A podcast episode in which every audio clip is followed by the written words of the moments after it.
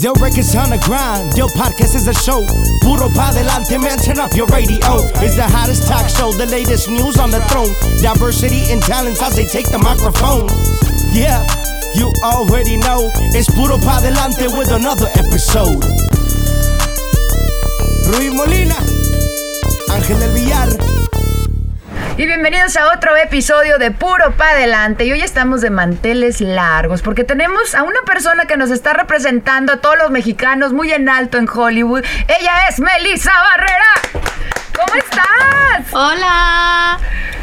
Qué gusto tenerte por acá. Ya tuvimos la oportunidad de tener acá un screening en Del Records y la verdad que nos encantó la película, nos encantó verte actuar, tu personaje, uno de los principales, mexicana. Vimos la bandera mexicana y también padrísimo. ¿Cómo te sientes? Ay, pues muy feliz, la verdad. Es, es increíble estar viviendo esto siempre fue uno de mis más grandes sueños contar esta historia desde que la vi en Broadway en el 2007, 2008 y, y me siento también muy orgullosa de representar a mi país en el elenco, de, de estar de ser parte de una película que habla del orgullo latino y que, y que celebra a nuestra gente y, y, y, pues representar a mi país en, como parte de eso, de algo tan especial, me hace sentir muy contenta y muy ansiosa ya de que se estrene para que todo el mundo la pueda ver. Oye, es tu como tu breakthrough en Hollywood, ¿no? Este es tu gran papel en Hollywood y la película está a 98 en Rotten Tomatoes, o sea, casi 100. Increíble, ¿no? No, está muy padre. ¿Cómo, cómo te sientes de, de ese logro? No solamente que te dieron un papel protagónico, que estás en una película icónica, pero que se ve que hicieron muy buen trabajo con ella, ¿no? Pues la verdad es que siento que me gané la lotería. O sea, sí me siento muy afortunada de ser parte de, este elenco. Me siento muy afortunada de, de que como que siento yo que en mi vida siempre se han acomodado las cosas perfectamente y en el momento en que yo decidí mudarme a Los Ángeles era justamente cuando empezaron las audiciones del proyecto y no sé, a mí algo me decía, te tienes que ir ya, te tienes que ir ya a Los Ángeles. Y mucha gente me dijo, no, espérate unos meses más, haz un proyecto más acá.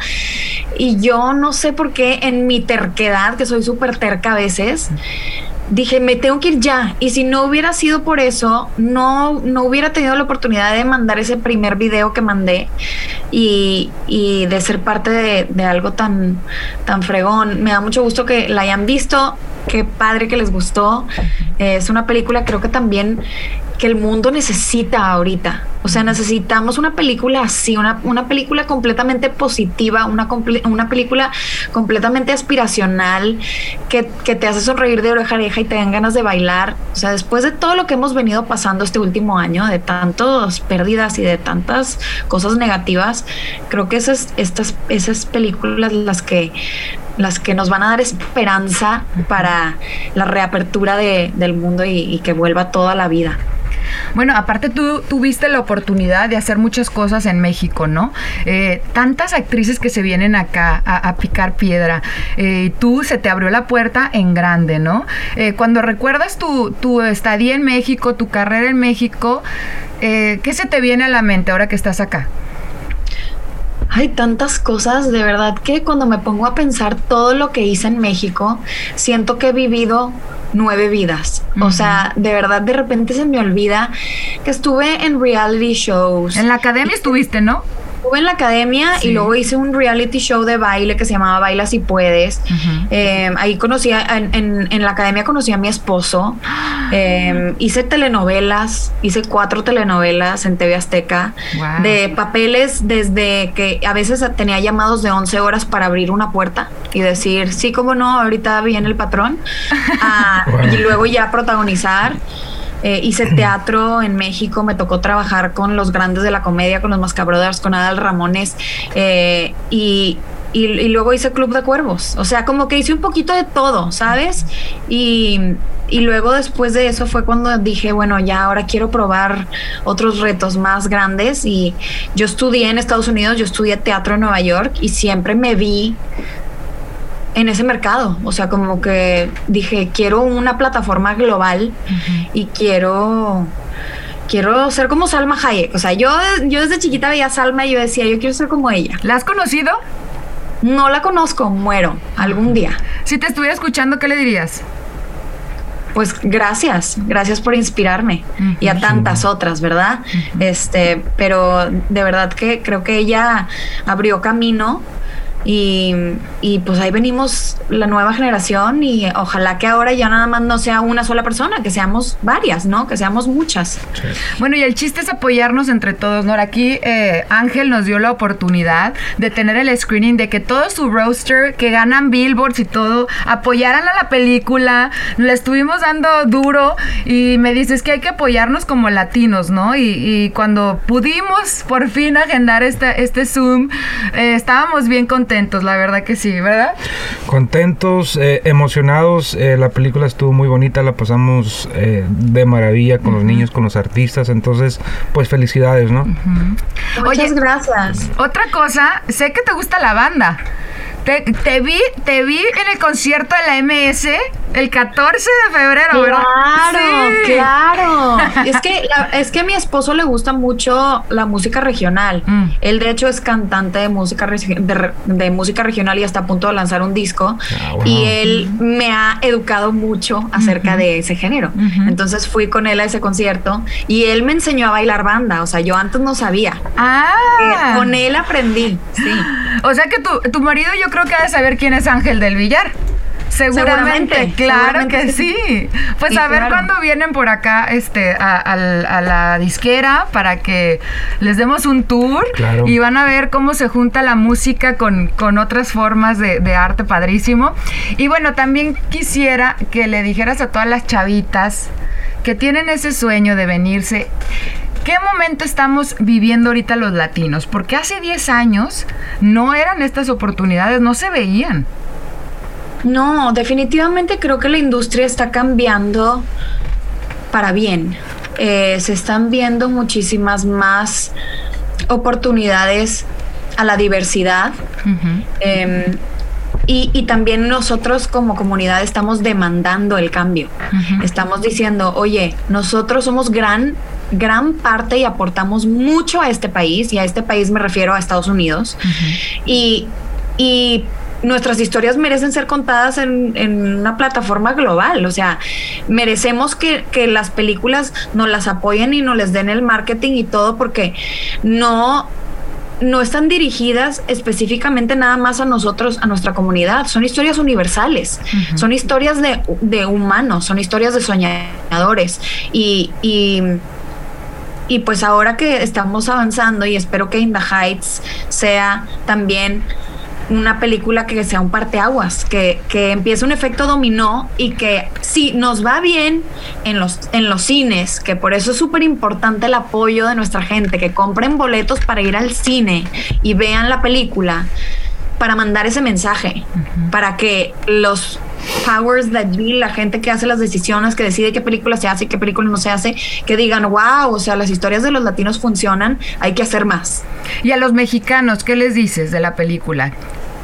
Pues a los mexicanos les digo que yo hice esta película para ustedes. Mi mm. trabajo es para ustedes. Espero que se sientan orgullosos de ser mexicanos.